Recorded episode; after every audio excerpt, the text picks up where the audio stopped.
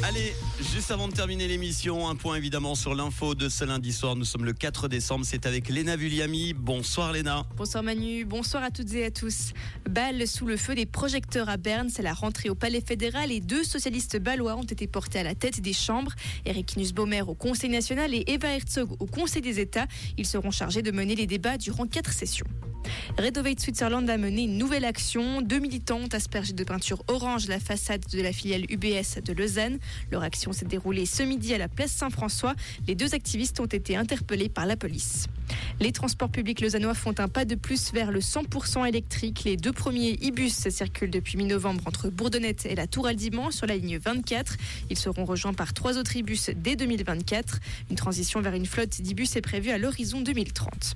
Les premiers stages découragent 34% des étudiants en médecine. Ces doutes résultent principalement d'inquiétudes quant aux conditions de travail attendues.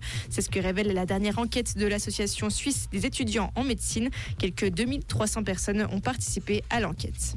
L'armée israélienne dit agir avec force dans le sud de Gaza et des dizaines de chars de transport de troupes et de bulldozers sont entrés. L'armée israélienne qui a fait savoir qu'elle voulait étendre ses opérations au sol, ceci pour éliminer les responsables du Hamas et ses infrastructures. Et Washington bientôt à court d'argent pour l'aide militaire. La directrice du budget de la Maison-Blanche tire la sonnette d'alarme.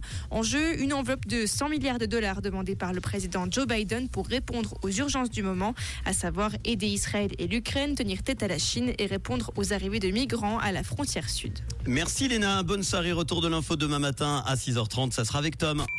Comprendre ce qui se passe en Suisse romande et dans le monde, c'est aussi sur rouge.